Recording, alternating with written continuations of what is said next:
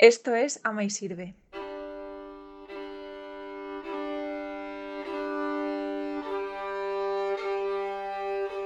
Bienvenido al programa de Ama y Sirve. Ofrecemos artículos y textos para rezar. Para la versión en texto de esta lectura y de todas las demás, ve a amaysirve.es.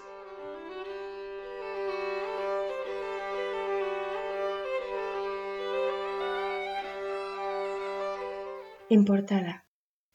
¿Cómo amamos la vida? Constatamos con dolor que la vida es despreciada y atacada por el hombre y las guerras, por la cultura del descarte que incluso mata a los niños indefensos antes de nacer, por sistemas y organizaciones que explotan al hombre, sometiéndole a cálculos de oportunidad. Es escandaloso el número de los que viven indignamente. Lo que lleva al hombre a rechazar la vida, nos dice el Papa, son los ídolos de este mundo, el dinero, el poder, el éxito. Son parámetros equivocados para evaluar la vida. Nos interpela el Salmo. ¿Hay alguien que ame la vida? Nuevas y antiguas formas de violencia y maldad no encuentran respuesta en el nihilismo, con su inmenso cansancio y vacío, ni en el consumismo, indiferente ante los demás, ni en las ideologías y otros sucedáneos religiosos. ¿Y nosotros cómo amamos la vida? ¿Por qué y hasta dónde la amamos? ¿Dónde aprendemos a amarla?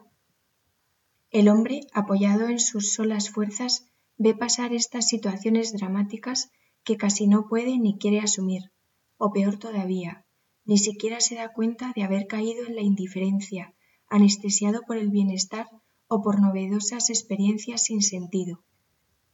¿Hay algo que nos lleve a amar la vida más que a sucumbir en la nada o en un cansino ejercicio de supervivencia? La fe pone ante nuestros ojos a aquel que asume el dolor para que nosotros vivamos.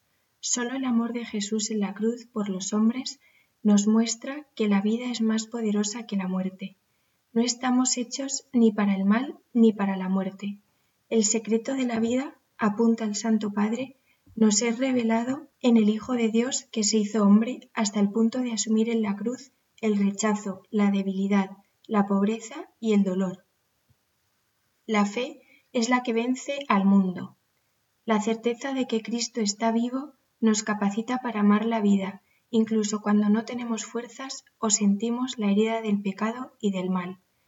Paradójicamente, la muerte del Señor nos ha revelado el amor a nuestra propia vida. La única medida auténtica de la vida es el amor con que Dios ama la vida, cada vida humana.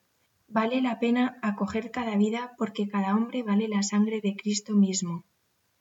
No se puede despreciar lo que Dios ama tanto. Además, en todo anciano necesitado, emigrante, desesperado, niño enfermo, en fin, en toda la vida débil y amenazada, Cristo está buscando nuestro corazón para revelarnos la alegría del amor, para hacernos crecer en la caridad y para sacarnos del egoísmo y de una existencia replegada sobre sí misma. La belleza del amor de Dios por el hombre neutraliza toda negatividad y pesimismo. Nada hay tan fuerte como la esperanza cristiana.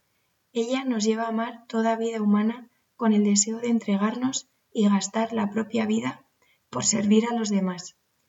Reconociendo, agradecidos que hemos encontrado la razón última para amar cada vida, acojamos dentro de nuestras familias, comunidades y ámbitos profesionales la gran tarea de amar la vida y enseñar a amarla.